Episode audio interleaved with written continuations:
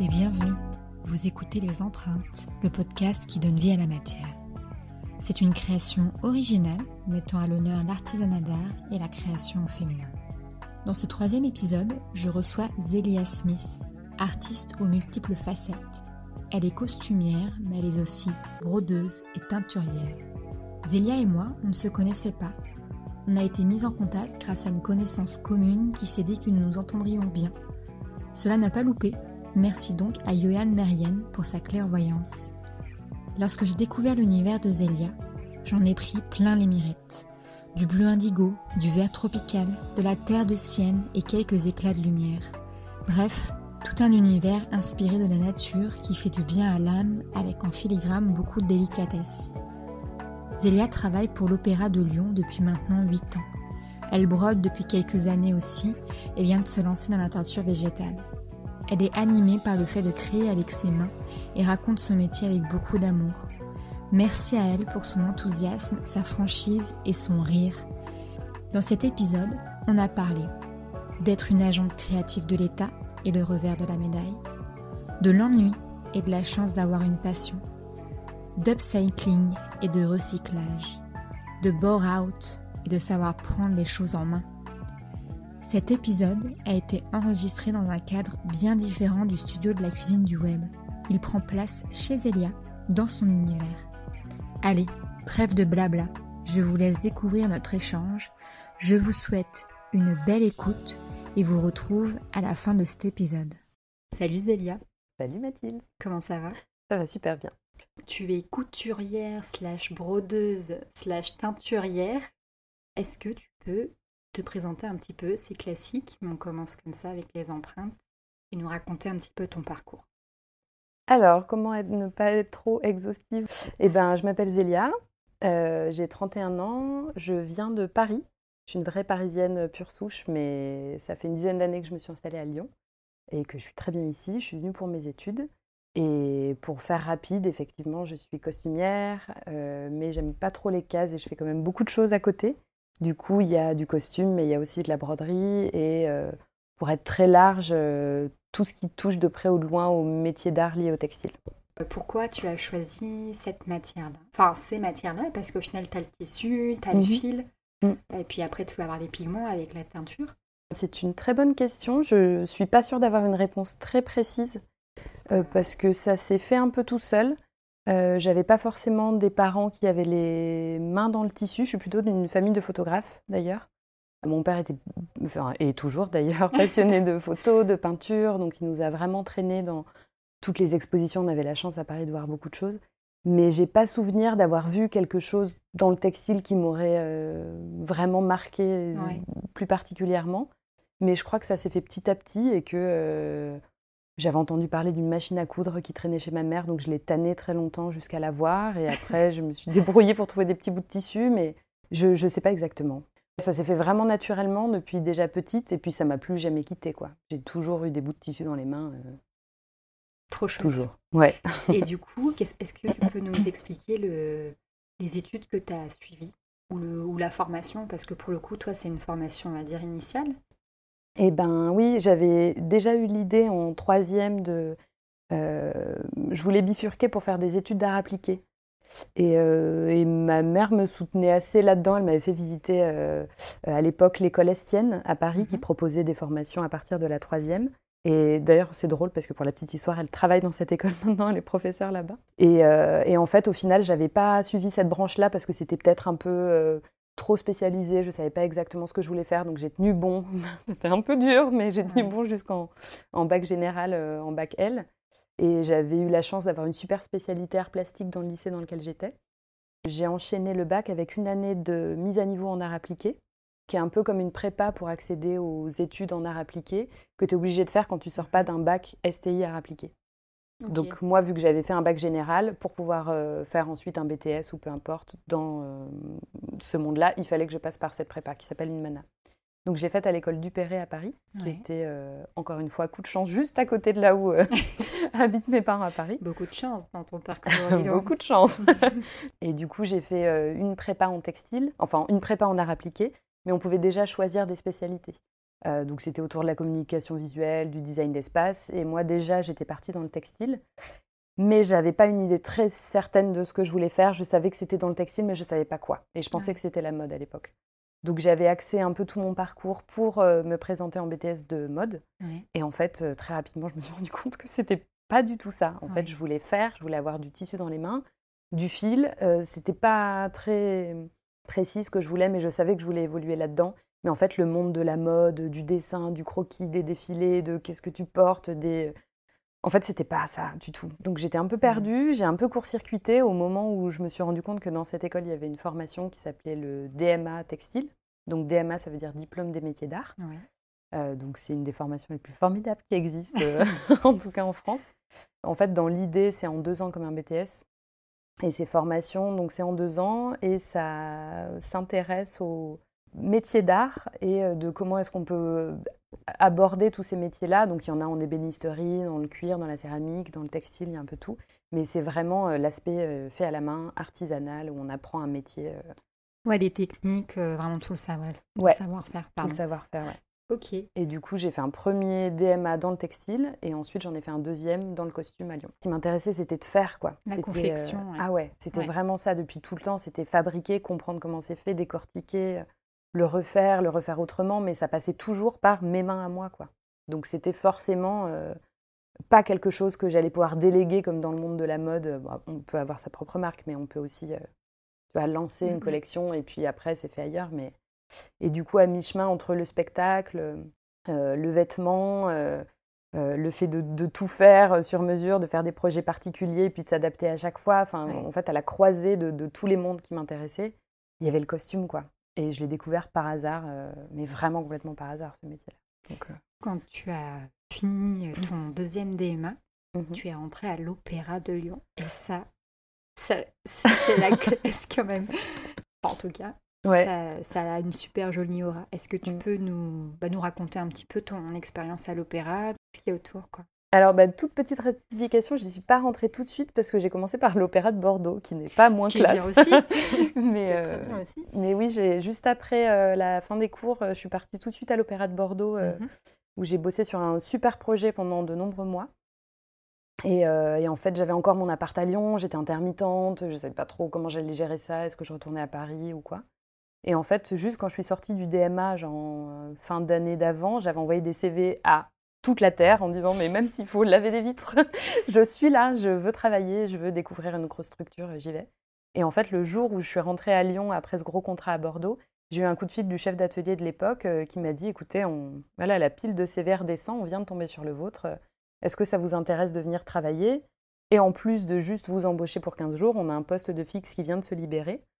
Donc si ça vous intéresse, euh, on peut estimer ce petit contrat euh, comme une période d'essai. Puis si le poste vous intéresse, on peut vous tester sur le poste. Et puis si ça se passe bien, euh, donc ça s'est fait. Enfin encore une mm, fois, mm. un peu coup de bol quoi, parce que le timing était parfait. Et du coup, je suis rentrée à ce moment-là à l'Opéra de Lyon en me disant bah, je suis intermittente, mais en fait je me rends bien compte que les six mois d'avant que j'avais passé à être intermittente, en fait ça m'angoissait absolument. J'ai pas un caractère à pouvoir me dire Tiens, je sais pas où je vais bosser, je sais pas si je vais réussir à faire mes heures, mon statut. C'est pas facile hein, comme statut, franchement, on ah, mais... rend pas compte. Ah non, euh, mais je crois que peu de gens se rendent compte ce que c'est d'avoir une vie où, bah, en fait, tu es un peu obligé, bah, alors pas obligé, quand tu as un super réseau, c'est chouette, mais quand même au début, tu es un peu obligé d'accepter tout ce qui s'annonce à toi parce que sinon, on va pas te rappeler. Il faut être bon, efficace, euh, concentré, il faut être excellent, il faut être mobile, il faut aller partout. Donc ceux qui ont un chouette réseau euh, et qui travaillent bien et beaucoup, bah après, voilà, c'est fait boule de neige, ça fonctionne bien. Mais quand on démarre, c'est, il y en a qui vivent ça très bien. Moi, je l'ai très mal vécu. Et du coup, quand il y a eu cette place de fixe, mais il n'avait pas fini sa phrase que j'ai dit oui, oui, oui, oui, oui, oui ça. J'ai tout donné. J'ai fait des gâteaux toutes les semaines pour bien m'entendre avec toute l'équipe. La bonne technique, offrir de la nourriture. Alors, j'en parle un peu au passé parce que dans mon actualité là, euh, mm. ça va faire huit ans que je suis à l'Opéra Lyon, que je suis costumière là-bas. Euh, et, là, dans quelques mois, je vais partir. Euh, j'ai pris une disponibilité pour euh, approfondir un peu plus tous les projets que j'ai. Et du coup, là, je suis un peu en train de vivre mes derniers mois à l'opéra, sans savoir si je vais y revenir, pas y revenir. Pour l'instant, c'est évidemment un peu flou. Mais sans, sans, trop en faire un bilan, c'est un endroit dans lequel j'ai appris énormément parce que le prestige de l'Opéra de Lyon existe réellement. Et après, au-delà de ça, c'est aussi une grosse boîte, comme toutes les autres grosses boîtes qui existent. Et du coup, j'y ai passé les meilleurs moments comme les pires, quoi. Parce que j'ai appris énormément sur moi, sur les gens, sur le métier, sur le monde du spectacle, sur les artistes, les metteurs en scène, les costumiers. C'est un, monde hyper, c'est une fourmilière. On rencontre énormément de gens. Et après, voilà, la phase B, le, deuxième effet qui se coule, c'est un peu, c'est une très grosse machine qui broie aussi euh, pas mal de choses sur son passage. Et en tant que bonne euh, hypersensible, c'est peut-être un, mot un peu fort, mais quand je fais les choses, je les fais complètement en entier. Et quand il y a des choses que je maîtrise pas ou que je trouve injustes ou que je trouve, euh, tu me laisses pas passer. Enfin, as du mal à laisser ben, passer. Ouais. Je pourrais me dire c'est juste un travail et puis en fait c'est pas grave, tu veux pas changer toute la terre voilà, il y a des choses que j'arrive pas à accepter et ça me dépasse un peu trop. Donc soit je mets une énergie dingue à essayer de tout faire mhm. changer, mais là l'Opéra de Lyon c'est un truc un peu trop gros pour une petite Zélia. Donc euh, là c'est pas un bilan négatif, mais c'est juste euh, je vois que j'ai de l'énergie pour euh, pour d'autres choses. Donc et du coup, ce que tu m'expliquais, c'est que tu as un statut de fonctionnaire, c'est ça? Tu as, dû passer des des concours, enfin ouais, le concours pour pouvoir être qualifié. Le fonctionnement de l'opéra, j'imagine que c'est des, marchés publics. Euh, en fait, c'est un peu. En fait, non, c'est pas si compliqué que ça. C'est juste un opéra national, donc il y a des subventions. Mais en fait, ça pourrait être juste. Euh, donc c'est la fonction publique territoriale. Donc c'est la ville et pas l'État qui donne de l'argent. Donc c'est euh, les subventions viennent de, de la ville de Lyon et pas de, de pays et pas de plus haut, voilà, non pas de la région. Et euh, plutôt que de donner des subventions comme un chèque ou un virement tous les mois, en fait, la ville de Lyon embauche des gens mhm. et les met à disposition pour l'opéra. Donc en fait, moi, je suis un agent euh, de la ville de Lyon, donc c'est euh, Monsieur Collomb qui gère et qui signe mes fiches de paye à la fin du mois. Mon salaire et mon emploi est géré par la ville de Lyon et je suis prêtée par la ville à l'opéra. Voilà, c'est un fonctionnement très particulier qui fonctionne pas du tout parce qu'au sein même d'un atelier, on a plusieurs statuts différents. Il y a des intermittents, il y a des fonctionnaires, il y a des fonctionnaires assimilés, il y a des contractuels, il y a des cadres, il y a tout et n'importe quoi. Donc on passe d'un poste à l'autre alors qu'il n'y a pas forcément beaucoup plus de qualifications qui justifieraient des, écarts de poste tels, mais voilà, il y a des collègues à côté de moi qui, gagnent 1000 euros de plus que moi. alors que c'est quelque chose que je voulais aborder avec ah, toi. quand tu m'as dit déjà que le statut de couturière, en tout cas quand tu as le statut fonctionnaire, est dit comme non qualifié. Mhm. Alors déjà, je me dis, ok, non qualifié alors qu'on est quand même sur des métiers où il y a un énorme savoir-faire. Et en effet, enfin, il y a des écarts de dingue. C'est des métiers qui sont extrêmement mal euh, rémunérés, en tout cas mhm. sur ce statut-là. Mhm. Euh, comment est-ce que toi, tu, tu, as, tu as vécu ça Comment est-ce que tu le vis? Parce que c'est quelque chose qui n'est pas forcément évident. Ce que je veux dire aussi, c'est qu'au moment, on dit que les gens passionnés, ils donnent tout. Mm. Euh, il y a quand même des limites, je pense. Bah, là, j'ai atteinte. je pense que je pense que je l'ai atteinte. C'est vrai, quand on démarre, j'aurais probablement pas eu ce discours-là euh, quand tu as 21 ans, 22 ans, je sais plus quel âge j'avais, mais quand tu as 22 ans, je suis sortie de l'école. C'est pas des questions que je me suis posées. Non, je... puis ta première feuille de paie, t'es là, waouh, mais je suis Dans tous les cas, elle est incroyable. Parce que c'est toujours le mieux que le néant que tu avais avant. Donc, dans tous les cas, c'est incroyable. Mais effectivement, dans la fonction publique, il y a plein de cases, de catégories euh, qui dépendent de ton niveau d'études, de plein de choses. Et en fait, euh, les métiers de la couture, quand ils ont, au moment où ils ont inventé la fonction publique et ils ont défini toutes ces cases, euh, les nanas qui étaient couturières, en fait, elles avaient appris ça à l'école, quoi. Donc, c'était pas une qualification, c'était un peu un savoir-faire que tout le monde avait acquis, donc qui n'était pas valorisé. Enfin, c'est comme mmh ça n'avait pas plus de reconnaissance que ça à cette époque-là. Et du coup, c'était effectivement des métiers non qualifiés parce que par rapport à des métiers qui nécessitent des études post-bac, bah là, du coup, il n'y avait pas de qualification particulière. Euh. Donc, elles sont rentrées dans cette case-là et euh, tout le monde nous y a laissé. et donc ça, ça n'a pas bougé. Effectivement, quand on dit emploi non qualifié, c'est que le poste sur lequel je suis engagée euh, ne me demande aucune qualification. Donc c'est hyper hypocrite parce qu'on est d'accord que si j'avais pas eu si j'avais pas fait les études que j'avais faites et si j'avais pas eu mon expérience, je serais, j'aurais pas été embauchée, je serais pas restée. Donc c'est une hypocrisie euh, pas possible et euh, du coup ça fait qu'on est, on a les mêmes grilles de salaire par exemple que tous les emplois non qualifiés de la ville de Lyon ou de la fonction publique en général, à savoir agent d'entretien, euh, employé de, mairie, employé de, de, bureau. quand je dis basique, c'est sans qualification particulière, sans responsabilité, sans rien. Il n'y a aucune reconnaissance euh, de ce métier-là. Et puis le fait de signer cette feuille, enfin moi le fait de partir, c'est aussi une manière de dire je ne peux pas cautionner ça. Euh, L'Opéra de Lyon est rempli de techniciens sur tout type de poste, tout type de métier. qui ont des savoir-faire, qui prennent des risques parfois, parce que nous, ça va encore, c'est des machines, on ne peut pas se faire trop mal, mais il y en a ceux qui font les décors. Ou Enfin voilà, il y, a plein de qualifications, de, de, responsabilités, de risques, de, de savoir-faire, d'expérience, et tout ça, c'est pas reconnu. Et c'est un peu une catastrophe, quoi. C'est un petit peu dommage. Ah mais ouais, et puis c'est triste en fait. Ouais. Parce que la France aime bien pouvoir tu vois, se faire un peu de, une belle image sur le dos des mmh. maisons de, couture, euh, sur les savoir-faire français. Oui, mais c'est fait à la main, c'est made in France. Et en fait, tout ce qui est made in France, je ne peux pas parler pour les autres corps de métier, pour les autres artisans et tout, mais c'est quand même pas les métiers qui sont plus valorisés. Et quand on a la chance de les faire dans une, enfin, tu vois, au cœur d'une d'une maison aussi énorme que la ville de Lyon, ou l'Opéra de Lyon tout court, mais on est quand même couvert par la ville de Lyon. Enfin, on fait partie de, quelque chose d'énorme.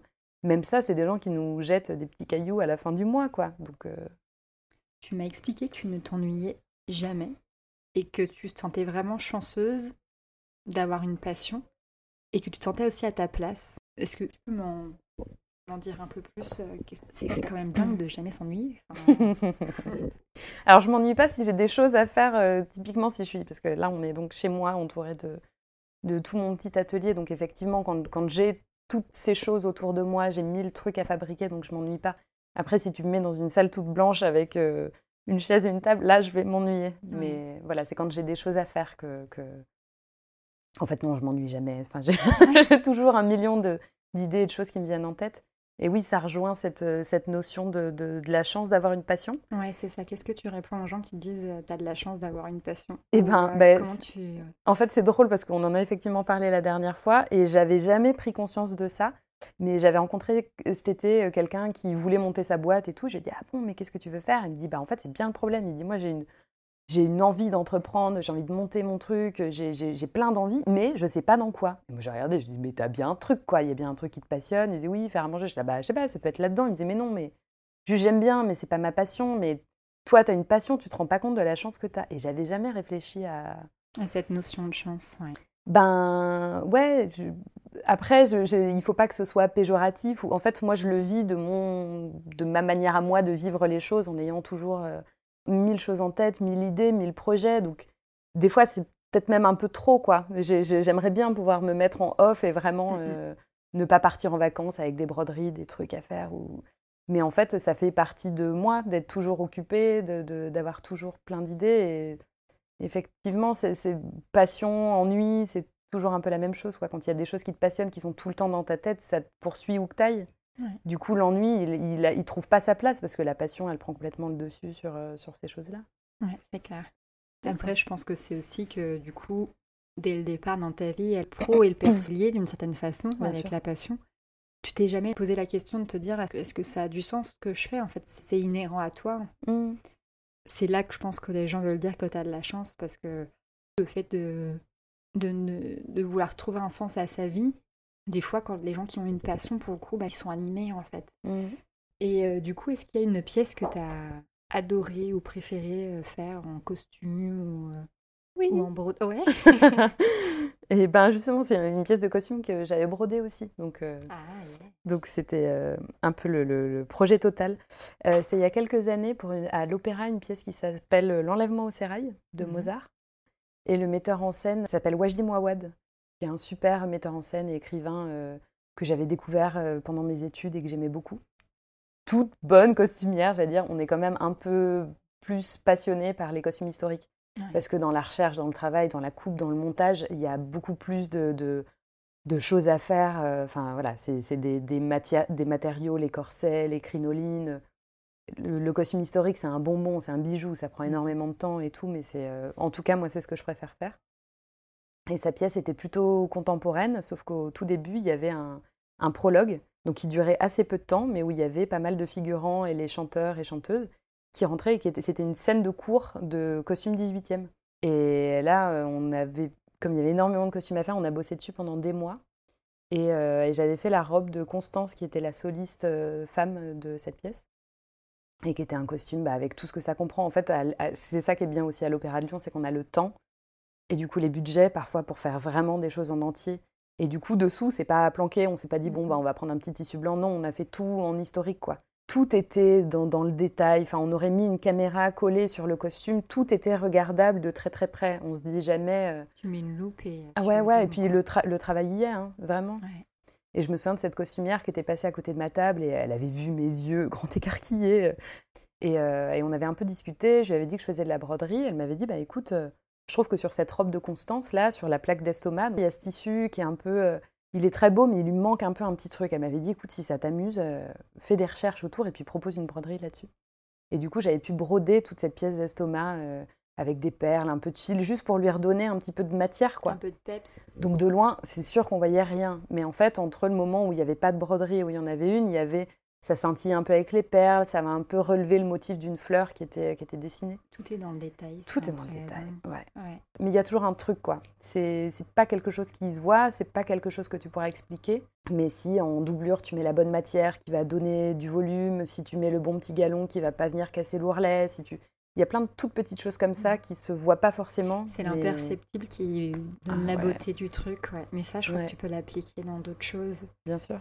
Toute cette finesse, tout ce détail, il faut énormément de patience quand même pour construire tout ça. Donc du coup, c'est ce qui a été le déclencheur un peu pour que tu, que tu commences à faire des pièces euh, brodées? Euh, En fait, j'avais un petit peu déjà abordé la broderie quand j'avais fait mon premier DMA textile à Paris. Euh, mais à l'époque, ça m'avait pas marqué plus que ça. J'en avais fait, mais j'avais pas du tout exploré. C'était un peu un truc en plus, quoi. Mm. J'apprenais la tapisserie, le tissage, la sérigraphie. C'était une discipline parmi d'autres. Mais quand j'étais à l'opéra, on a eu une formation autour du crochet de Lunéville. C'était en 2014. Et en fait, le crochet de Lunéville, ça ressemble à un crochet avec lequel on crochette euh, tu as des écharpes et tout, comme le tricot. C'est juste que c'est une baguette unique avec une petite, petite encoche au bout. Ah euh, et, en fait, c'est un outil avec lequel on vient broder sur un tissu tendu. Donc, tu es obligé d'avoir un tissu qui est tendu sur un métier à broder. C'est une technique qui est beaucoup utilisée en haute couture, par exemple. Et en fait, le fait de redécouvrir un peu cette technique et de faire une pièce finale pendant cette formation. Tu vois, je pense, après mes études, comme je me suis tournée vers un métier dans lequel je, je, travaille pour des gens, j'avais un peu mis mon côté créatif de côté. J'ai toujours continué à, tu vois, faire des petites marques au moment de Noël où je faisais mhm. des trousses, des broches. Euh, c'était mon petit moment créatif de l'année où je vendais quelques pièces. Euh. Et en fait, avec la broderie, ça m'a, j'étais toujours dans le tissu, avec du fil. Mais c'est devenu un, médium au travers duquel j'ai pu un peu euh, réexprimer ma mhm. créativité petit à petit et puis affiner mon style aussi parce que je l'avais un peu perdu en quittant l'école et en m'aliénant un peu au projet de tout le monde en étant costumière à l'opéra. Et du coup, la broderie, oui, c'était pas une évidence au début. Je suis pas sûre non plus que ça le soit maintenant parce que, comme tu disais au début, en fait, il y a beaucoup de choses qui m'intéressent. Ouais. Ouais, t'aimes pas te sentir euh, limité n'est pas le terme, mais euh, être mis dans une case. Ouais. Et je pense que c'est pour ça que je, je, je, pense à quitter l'opéra aussi, c'est que le costume, ça me plaisait quand je me disais que je pouvais tout faire dans le costume. Et en fait, en rentrant dans une grande maison où en fait, bah, tu peux pas tout faire parce que c'est une grosse machine et que chacun a son poste et que tu peux pas trop aller te promener dans les différents services comme j'aurais voulu le faire. Le fait de faire que du costume, c'était une passion et c'est devenu un métier, tu vois. Et je me dis là, la broderie, si demain je fais plus que ça, ben, ça va. T'as peur de t'en lasser Ah bah oui, complètement, ouais. Je me suis pas lassée du costume, c'est pas ça, mais il y a un petit côté où, bah oui, mais ne faire que du costume, ça fait que j'ai plus le temps de faire toutes les autres choses à côté.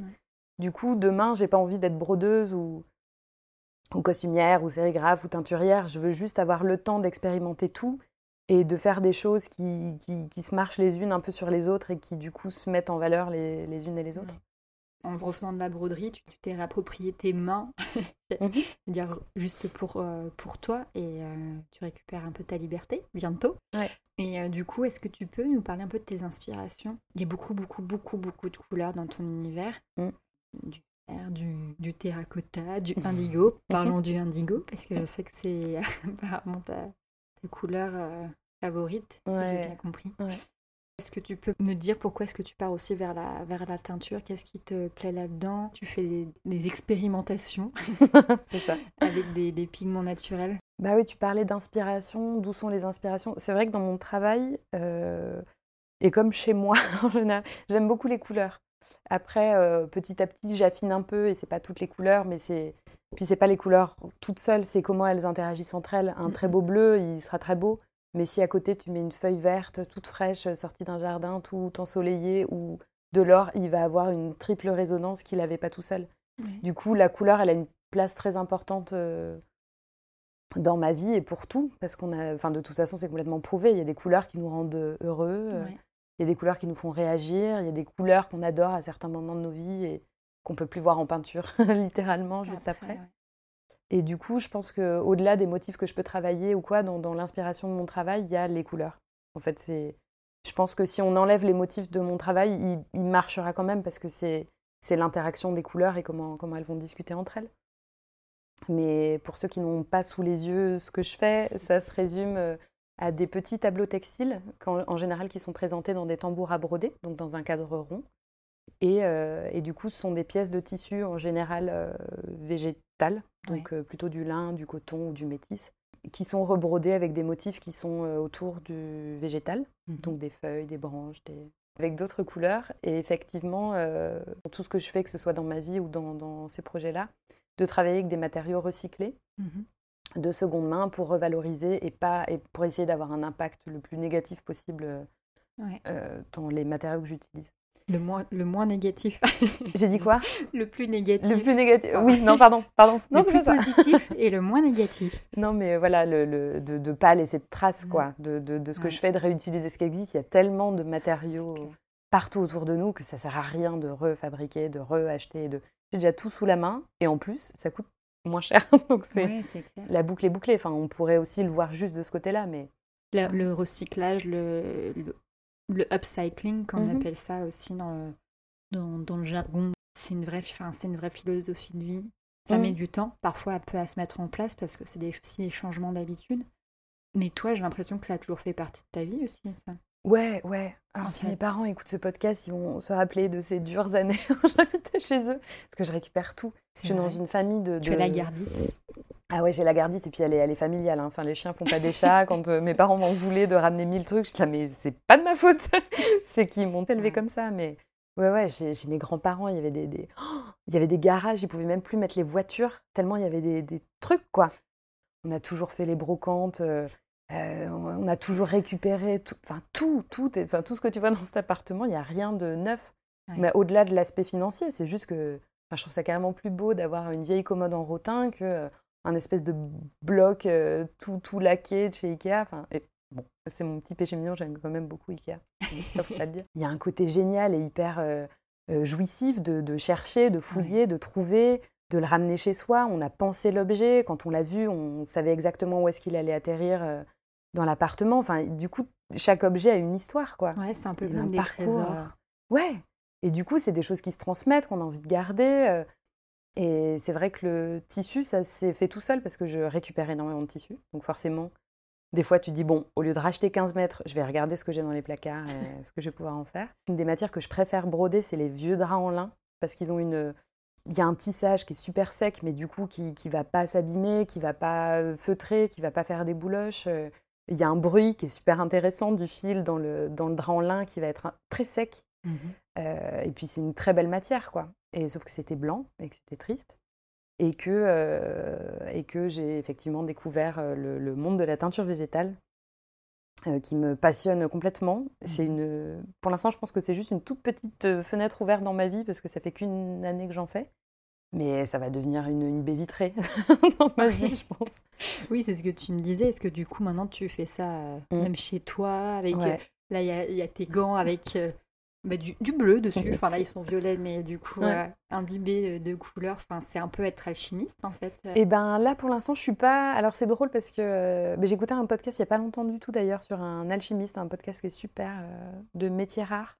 Et, et, en fait, alors, moi, je suis pas vraiment dans la recherche d'une couleur précise vu que j'utilise des matériaux qui sont recyclés, des fois je ne maîtrise pas leur provenance, leur qualité. Euh, maintenant, j'essaie un peu de, tu vois, de, me donner un peu des ordres.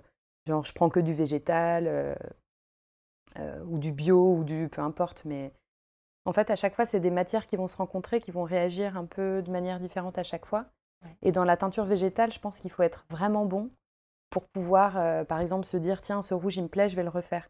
Il faut avoir une connaissance des pigments, de comment ils vont prendre le pas les uns sur les autres euh, quand tu vas les mixer ensemble. Du coup, je, pour l'instant, je suis pas dans la recherche de, de la maîtrise totale de cet art-là, mais Mhm. plus dans l'expérimentation, comme Ouais. tu disais tout à l'heure. Et, là, en parlant de pigments, moi j'ai découvert ça il y a très peu de temps, grâce à Lyon Can Do It, que tu Oui. suis peut-être d'ailleurs. Eh ben, qui, je l'ai. euh, Ouais, je suis tombée dessus un super. euh, c'est une super nana qui a créé ça et qui du coup euh, régulièrement voilà fait des Mm. posts sur les créateurs et les magnifique. créatrices sur Lyon. Et euh, dernièrement, Sophie a fait un post sur le pigmentarium avec une jeune femme du coup qui crée ses propres Mm. pigments, bon, là pour les, notamment les aquarelles. Oh, Qu'est-ce que c'est beau. Ouais. Et puis en plus, chouette. euh, enfin voilà, ça, ça, ça- ça rajoute beaucoup à son travail, c'est qu'elle fait des photos très belles Ouais. et qu'au-delà de, de faire des beaux pigments, elle a une manière de les présenter qui donne vraiment envie de les boire, quoi. Ouais, c'est Enfin, clair. mais ouais, ouais, non, c'est très, c'est très beau et euh, très beau. Ouais. Bah, ça, de toute façon, en plus, Instagram, c'est un peu le, le monde du beau. Mm. Toi, tu m'as dit que tu t'es bien amusée là-dessus. Est-ce que pour toi, Ouais. c'est un- jeu? Enfin, ou ça l'est peut-être moins maintenant, mais tu l'as vraiment pris comme un jeu, Instagram. Ouais, ouais, ouais. Et bah maintenant, ça a pris un peu une autre dimension, mais euh, c'est vrai quand j'ai commencé, je voyais déjà qu'il y avait des très gros comptes et je me disais tiens, c'est Instagram, ça peut être un peu une bonne solution parce que euh, bah, tout bêtement, c'est gratuit. En fait, quand Mhm. j'ai commencé à monter un peu mon truc euh, il y a quelques années, euh, j'avais évidemment pas d'argent pour me payer des pubs Facebook. D'ailleurs, je savais même pas si ça fonctionnait. Enfin, j'avais envie de diffuser un peu de l'info, mais je savais pas comment. Et euh, c'est ma mère qui m'a un peu tannée. euh, parce qu'elle, elle est vraiment au taquet sur Instagram. elle a fait des formations et tout. Et elle me disait, il faut vraiment que tu ailles là-dessus, quoi. Il faut que tu le fasses. Et en fait, au début, j'ai vraiment ramé parce que j'avais pas les codes, je pense. Euh, je faisais des photos qui étaient mal exposées. euh, j'avais pas l'idée, en fait. Ouais. Et Mais C'est difficile d'entretenir une créativité, euh, de faire des belles images, euh, parce Ouais, que c'est ça aussi qui c'était quand même censé être un peu la partie que j'étais censée gérer, tu vois. Enfin, en tant que créative, en général, si tu fais des choses, tu peux pas être complètement perdu avec. euh, même si tu es nul en photo, tu peux quand même avoir un petit goût de la compo. euh, Mm. Pas juste sur un mur blanc, mais de venir photographier tes pièces avec un peu une petite scénographie autour. Et j'avais beau le voir, j'arrivais pas à l'appliquer. Et en fait, petit à petit, c'était un peu un jeu, ouais. En me disant, tiens, je vais poster une photo, mais la photo que je vais poster le lendemain, elle peut pas avoir trop rien à voir. Ouais. Tu vois, je peux pas euh, mettre une photo toute verte et puis le lendemain euh, mettre une photo d'une pomme. Donc, Il y a une euh, sorte de fil rouge euh, et puis un esthétisme. c'est super important. le- ce qu'on appelle le feed. feed. ouais. Ouais. Mais effectivement, il y a eu un long moment où c'est devenu un peu un défi. Et puis, il y a eu la. la... Enfin, moi, je suis obligée de passer par là, mais un peu la course au like. Ouais. Parce que euh, moi, justement, je pense que la reconnaissance qui me manquait dans mon travail, Tu l'as retrouvé sur Instagram. je m'étais dit que j'allais la trouver là-dessus. Et, euh, et en fait, bah, effectivement, t'as 1000, tu veux 2000 followers, et puis t'en as 2000, t'es là, allez, 5000. Puis allez, les gars, on va arriver à 10 000. Et en fait, du coup, j'ai. Mais c'est un travail, quoi. Je... Ouais, En fait, mais c'est mais il y a- c'est une équation toute faite. Les gens qui veulent arriver à 10 000 followers en deux ans, c'est pas compliqué en fait. C'est vraiment une histoire de contenu. Ouais. Si tu as des photos qui sont bien pensées, qui sont léchées, on voit qu'il y a un réel travail derrière de d'image, de cohérence de feed, euh, de story. En fait, il faut garder les gens intéressés. Donc, euh, tu peux acheter des followers ou faire tout ce que tu veux, mais ce qui est intéressant, c'est d'avoir des gens qui te suivent et qui sont intéressés par ce que tu proposes parce qu'ils vont continuellement revenir sur ta page, ils vont interagir, ça va faire venir d'autres gens. Après, il y a tout un jeu de collaboration, de repost avec des gros comptes. Tout ça, ça aide, mais en fait, euh, enfin vraiment, n'importe qui peut y arriver s'ils ont des choses importantes, euh, pas importantes, mais intéressantes à raconter. Ouais. Pourquoi tu n'aimes pas le blanc T'avais retenu ça Ah ça, je l'ai retenu. Alors, la, ré- la première réponse que je t'avais donnée, c'est que, alors, le, à chaque fois que je pense à une couleur, je m'imagine la porter. Et en fait, le, euh, je me tâche beaucoup. Je suis très maladroite, je fais beaucoup tomber des choses. Donc, le, le blanc, c'est la, la porte ouverte à toutes les catastrophes euh, pour Ouais. moi. Et en fait, non, le blanc, pour moi, c'est la matière dont on n'a encore rien fait. Enfin, quand on fait de la peinture, on nous donne tout le temps une toile blanche ou une feuille blanche. Si tu dois faire de la teinture, tu pars d'un tissu blanc. Euh, tout, tout est blanc à la base. Ouais, euh, donc en même temps, c'est un peu euh, tout est possible, quoi. voilà, ah bah c'est le début de quelque chose, mais Ouais. le... en fait, moi j'ai du mal avec le blanc comme une finalité. tu vois. Ouais. Genre, c'est le, le début d'un truc. Il y a, il y a plein de choses à faire, mais, euh, mais, mais ça m'a toujours fichu euh, mal à l'aise pour tout. Genre, j'achète des carnets pour tout, euh, pour je sais pas, les voyages, les agendas, et c'est l'angoisse du premier truc que je vais écrire Ouais, dessus. Quoi. Et je n'arrive jamais, et je commence toujours mes carnets à la dixième page. Les dix premières pages sont toujours vides, en me disant, tiens, ben, si c'est un carnet qui est important, ben, après je mettrai des trucs au C'est début. génial mais... comme technique. Mais non, parce que c'est une angoisse, c'est vraiment. euh, Mais même mes potes, franchement, ils se marront parce qu'ils m'ont vu. Mais on partait en vacances, j'ai acheté un carnet l'été. j'ai- Non, alors là, mon carnet, je vais l'organiser comme ça. Je dis là, mais c'est juste un carnet, écrire un truc dessus. Je dis là, non, parce que si quand je l'ouvre, les premiers trucs que j'écris sont nuls, je vais pas avoir envie de le. Oui, et puis maintenant, en plus, il y a un peu le... il y a tellement des jolies choses qui se font que t'as pas envie de le gâcher. D'écrire mal, de Ouais. faire une tâche ou de. Mais. je- L'angoisse de la tâche. Ah ouais. Et là, je, vais te poser une question un peu, Mm. un peu sérieuse et surtout un petit peu intime aussi. Tu m'as raconté qu'à 26 ans, tu avais fait un bore-out. Mhm. Est-ce que tu peux nous en dire un petit peu plus déjà la raison de ce bore-out euh, De quoi il s'agit? Parce que je pense que la plupart des gens qui écoutent savent ce que c'est, mais d'autres ne le connaissent pas du tout. Et du coup, c'est vrai que ça vient complètement, euh, on va dire, à l'opposé de, de notre Mhm. conversation sur l'ennui Ouais. au début de l'épisode. Eh ben oui, à l'époque, on m'avait dit que c'était un burn-out. Mais après, quand je me suis renseignée, je me disais, bon, clairement, c'est pas parce que j'ai trop d'infos que là, je suis en train de décapsuler. Mais en fait, le bore-out, c'est un peu l'inverse. Bore, ça veut dire l'ennui. Ouais. Et en fait, c'est plutôt une surdose d'ennui euh, ou de, de- de- d'incompréhension de, qu'est-ce qu'on fait là Ouais. qui fait qu'à un moment, ça fonctionne plus, quoi. Donc c'était déjà un moment où je commençais à, à expérimenter mes, mes envies de faire énormément de choses, mais j'étais confrontée à une énorme boîte où on pouvait rien changer, où j'étais énormément dans la proposition, dans, l'enthousiasme de faire mille choses parce qu'on était entouré de, personnes incroyables. Et à chaque fois, on me répétait que c'était pas possible, qu'il n'y avait pas le budget, qu'on peut pas, mais qu'il n'y a pas l'argent, mais qu'on peut pas vous payer plus. Mais... Et en fait, rien n'était possible, euh, jamais. Et c'est arrivé un peu à un moment où les subventions ont baissé. Peu de gens peut-être se figurent ce que c'est techniquement, enfin réellement dans notre métier, mais des baisses de subventions, ça veut dire que sur des productions où il faut toujours habiller 100 chanteurs, d'une année sur l'autre, si on a une baisse de, de, de, je sais pas, 100 000 euros sur une production, bah, au lieu d'habiller tout le monde avec des costumes historiques qu'on va fabriquer pendant des mois, euh, eh ben, on va aller chez H&M et on va acheter des portants de pantalons et on va juste euh, leur faire un ourlet en bas et puis, Et puis basta. et puis basta. Ouais. Donc, mais du coup, on commençait à enchaîner les productions, on avait de moins en moins de travail intéressant. Euh, moi, j'essayais de pallier ça en, en proposant des choses, mais en fait, il y avait une espèce de négativité autour de moi dans, dans- dans toute cette entreprise euh, qui commençait à, à peser vraiment lourd sur mes épaules. Et c'est surtout qu'on était surchargé de travail, mais d'un travail qui n'était pas intéressant. C'est comme si j'étais forcée à m'ennuyer, en fait. C'est Ouais. que j'avais ma tête qui avait mille envies, j'avais mes mains, j'avais envie de faire, j'avais envie de, de profiter d'être dans cet endroit dingue pour faire mille choses. Et, eh ben non, En pas fait, la euh, possibilité de... ben pas la possibilité. Puis on est fonctionnaire, donc on peut pas. Enfin, tout est compliqué. Il y avait une excuse pour tout, et j'avais l'impression que j'aime pas trop les gens qui se trouvent des excuses. J'ai été longtemps moi dans, dans... Dans cette euh, ouais, dynamique... euh, ouais. Alors bah du coup c'est une anti-dynamique. Oui, hein, dans ce cercle-là, ouais. dans ce, ce mécanisme plutôt, Oui. ouais. et, qui est, et qui est désastreux parce que je voulais qu'il m'arrive des choses. Elles ne m'arrivaient pas, donc je pensais que c'était la faute de, de tout le monde qui m'entourait. Et en fait, c'était moi qui me donnais pas la possibilité de le faire. Mais là, pour le coup, j'étais vraiment aussi confrontée à des gens qui se confrontaient pas aux problèmes et aux problématiques, qui disaient juste de base, c'est pas possible, c'est impossible. Et en fait, euh, Et moi, il y a un moment, dis, Enfin, c'est dingue, on a des gens qui sont motivés, qui sont talentueux, on a des gens qui ont de l'or dans les doigts, on pourrait faire mais tellement mille choses si on revalorisait les gens, si on leur disait bonjour, si on leur disait merci, si on prenait en compte tout ce qu'ils sont capables de donner. Enfin, tu parlais de métier passion tout à l'heure, je pense qu'on aurait pu donner encore dix fois plus que ce qu'ils Ouais, nous demandaient. c'est prendre la richesse qu'il y a et puis en faire quelque chose. Ouais. Et je crois qu'à un moment, je me suis dit, mais comment. Enfin, tu parlais aussi de, de ce sentiment d'être à sa place. Ouais. Euh, Moi, quand je me sens pas à ma place, très vite, je, maintenant, je, je- j'essaie de m'évader de ces endroits-là. Parce ouais, que, tu, le- tu le ressens maintenant. Tu as appris à, à connaître ça un peu. Ben, je pense que c'est ce que j'avais pas compris en 2016, Ouais. tu vois. C'est que, en fait, vraiment, plus aller les matins les uns après les autres, je me disais, mais je suis pas à ma place. Mm. Je peux faire un milliard de choses et là, je, je me lève pour aller m'enfermer dans une pièce où on va utiliser euh, 0,01% de mes capacités. Vraiment, je peux faire dix fois plus que ça. Ça me rend malheureuse, ça me rend triste, ça me rend, j'allais dire ennuyante et ennuyée parce que j'étais dans Mm. un cercle tristoun. Et du coup, ce bore-out, euh, c'était ça, quoi. Et, co- C'était, et euh, comment t'en es sortie? Euh, bah, j'ai pris un peu de recul parce que je me suis échappée un peu de l'opéra quelques temps à ce moment-là. Après, c'est des choses tout bêtes, mais du coup, quand on s'éloigne un peu d'un milieu qui est euh, toxique, le mot est un peu fort, mais qui est néfaste pour nous, le fait de s'en éloigner, de rencontrer d'autres gens, de faire d'autres choses, de...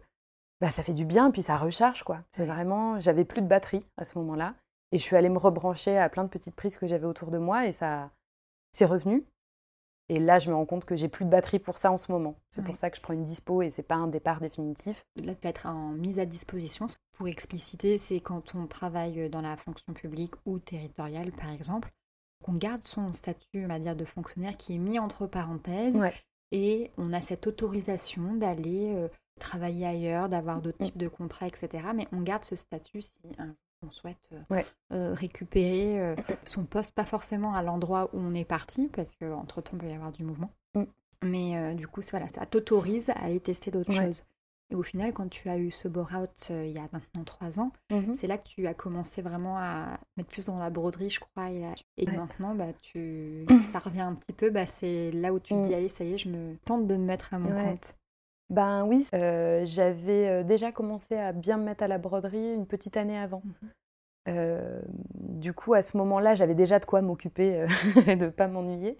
Mais effectivement, ça m'a laissé du temps pour continuer à expérimenter des choses et et j'étais bien chez moi, euh, au chaud, c'était en hiver en plus, donc euh, bonne, bonne saison marmotte, mais où j'ai eu un peu plus le temps pour... Euh, c'était pas dans une démarche d'être efficace ou de faire des pièces ou quoi, c'était prendre le temps, quoi, prendre le temps de broder, d'aller plus loin, de, de, faire des choses plus grandes, de, de rencontrer des gens. C'est à l'époque aussi où j'ai rencontré pas mal toutes les filles du collectif qui s'appelle Les Mains maintenant. Oui ou de la Team Etsy Lyon euh, de leur euh, ancien nom. C'est vrai que j'ai un petit peu euh, quitté ce monde-là, le monde des marchés, parce que c'est un collectif créatif à Lyon qui organise énormément de marchés de créateurs, de rencontres. Et en fait, à ce moment-là, je les ai rencontrés et c'est à force de rencontrer ces gens très créatifs, des entrepreneuses qui se bougeaient et qui m'ont dit mais en fait, voilà, tu pourrais faire plein de petites choses, même en plus de ton travail, tu pourrais te mettre à faire un peu des marchés, à proposer un produit et à aller jusqu'au bout. Donc le fait d'avoir rencontré toutes ces nanas qui se bougeaient, qui faisaient un milliard de choses, et moi je me disais, mais c'est juste que je me suis fermé plein de fenêtres. En fait, je peux faire les deux. Tu peux les rouvrir, en fait, ces ouais. Je peux les rouvrir sans fermer l'opéra. Donc là, je mène un peu de front les deux, euh, avec des périodes plus ou moins denses pour euh, la broderie et ce que je peux faire à côté. Pour l'instant, j'ai plus envie de faire du costume tout de suite, mais pour moi, je prends juste l'opéra et je le mets au congèle. Tu vois, c'est pas définitif, c'est juste, euh, je le garde pour plus tard. C'est ça. Plus tard. Ça veut peut-être dire que j'y reviendrai pas, ça veut peut-être dire mhm. que j'y reviendrai dans six mois, dans un an, dans dix ans, euh, je sais pas. C'est chouette. Ouais. Ouais. Tu tentes une nouvelle aventure. Ouais. Ça va être J'ai peur. Hein. ouais, mais c'est bien. Enfin, c'est important d'avoir peur aussi. Euh, de quoi tu te sens empreinte aujourd'hui? Euh, C'est marrant parce que effectivement, quand tu l'as posé aux autres, j'étais là, ah oui, tiens, il faudrait que j'y pense. De quoi je me sens empreinte? Euh, en fait, c'est drôle parce que cette notion d'empreinte, j'ai l'impression de passer ma vie à essayer de ne pas en laisser. C'est vrai que c'est quelque chose que tu as dit que tu faisais en sorte, et, pourtant tu les laisses partout, tes empreintes. Et ouais, ça, veut dire que je vais, je vais pas demander à la, à la, Terre, au monde, de me refabriquer des nouvelles choses, donc je vais essayer mmh. d'avoir aucun impact euh, sur l'environnement. En fait, je, je, moi, je me, alors, euh, je me sens en tout cas investie. Peut-être que ça rejoint un peu la notion d'empreinte. Mais en tant que personne qui vit euh, en 2019 euh, dans le monde dans lequel on vit, qui est un peu en train de se déliter de partout, je me sens peut-être euh, investie de la mission de, donner à voir aux gens comment est-ce qu'on pourrait faire mieux sans rien abîmer et en faisant des choses qui nous font du bien. Des choses qui sont super belles, parce qu'en plus, tes créations, elles sont, elles sont vraiment empreintes des couleurs de la nature aussi. Mm. Bah après, le, beau, c'est subjectif, euh, c'est les goûts et les couleurs. Et... Mais bah, c'est aussi mon travail qui a fait qu'on se rencontre. Donc, euh, naissent de ça beaucoup de jolies choses. Mais c'est que des choses qui me rendent heureuse, enthousiaste. J'adore en parler avec des gens. J'adore tout ce qui naît de tout ça. Mais voilà, ça, ne m'apporte que des bonnes choses. Donc, si les gens qui voient mes pièces peuvent euh, attraper un petit bout de. je sais pas, ça peut être de juste aimer regarder ces couleurs, euh, ça peut être euh, la sérénité ou, ou la vivacité qui se dégage d'une pièce, ça peut être plein de choses, mais... a des émotions positives.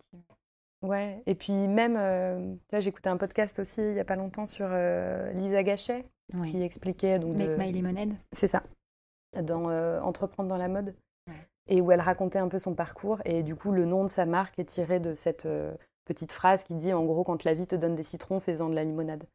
Euh, et, c'est drôle parce qu'elle, elle voyait le côté euh, la vie te donne des citrons. Euh, en fait, c'est quelque chose d'acide et du coup de mmh. plutôt négatif et faisant de la limonade. Moi, je voyais plutôt ça comme la vie te donne en fait, quelque chose, faisant autre chose. J'avais pas l'aspect négatif de le transformer. Euh, c'est acide et je le transforme en différemment, cette sucré.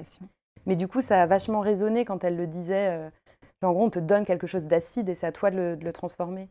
Et au final, euh, les plus jolis projets que j'ai entamés et que j'ai amorcés à l'époque où je démarrais juste ce projet de broderie, mais en fait, quand ça allait pas bien à l'opéra du tout et que j'aurais pu m'enfermer dans une pièce dans le noir en écoutant du, Wagner, du Wagner ou du Barbara, ce que tu veux. Euh, C'était pas du tout ça. J'ai été chercher des couleurs. Je suis littéralement allée chez la marchande de couleurs pour acheter des fils. Et puis j'ai essayé de transformer euh, ces moments qui n'étaient pas drôles en rajoutant de la couleur dedans et, mm. et, avec ma petite méditation dans mon petit coin, euh, avec mes couleurs, ça m'a redonné plein d'enthousiasme et d'énergie pour faire des choses plutôt que de me laisser couler. Et je rajoute juste un dernier truc. C'est que c'est exactement ce que tu disais, ce, ce dont on parlait tout à l'heure autour de, du fait d'avoir de la chance, d'avoir une passion et de pas s'ennuyer. C'est que dans les moments où ça va pas, dans les moments, enfin on en a tous, hein, il y en a c'est les pleines lunes, euh, le SPM, euh, le temps, euh, ou des moments moins drôles dans nos vies, mais moi je sais que, que dans ces cas-là, je suis ravie de pouvoir être enfermée chez moi et de créer, de faire des choses et de transformer ben, ces moments acides en, en des choses plus cool, quoi. Et, ça, c'est trop bien d'avoir ça. Enfin, c'est une thérapie qui coûte quand même pas très cher et qui. Donc, acheter des citrons, monade. grave. grave. Merci beaucoup, Zélia. Oh, merci. C'est fini? Non, encore Et voilà, vous savez tout. J'espère que vous avez apprécié cette conversation et qu'elle a peut-être éveillé chez vous l'envie de mettre en marche votre machine à coudre ou même peut-être de jouer avec les fils et les pigments. Et pour en connaître un peu plus sur l'univers et les créations de Zélia, je vous invite à visiter son site internet ou son Instagram haut en couleur. Promis, vous ne serez pas déçus et vous allez découvrir des merveilles. Pour conclure, j'aimerais dédier cet épisode à plusieurs personnes qui me sont chères. Ma meilleure amie, qui a sûrement été costumière dans une autre vie, ma belle-mère qui a des doigts de fée et que j'admire, mais aussi et surtout à toutes les ouvrières du textile, ces femmes qui dédient leur talent et leurs mains au souci du détail et à la beauté de ces travailleuses de l'ombre qu'on a tendance à oublier. Enfin, pour ce qui est des remerciements, je remercie très sincèrement Marion, à qui j'ai emprunté le matériel d'enregistrement et qui a été mon soutien technique sur cet épisode. Mais surtout, merci à vous pour votre écoute si l'épisode et le podcast vous ont plu, n'hésitez pas à laisser une note ou un commentaire sur Apple Podcast. Mais surtout, s'il vous a plu, partagez-le. Partagez-le auprès de celles et celles qui en apprécieraient le contenu. Et si vous souhaitez être au courant de la suite des épisodes, je vous invite à suivre les empreintes sur les réseaux sociaux. En attendant, je vous souhaite de rester curieux et curieuse et de continuer à tendre l'oreille. Et je vous dis à très bientôt.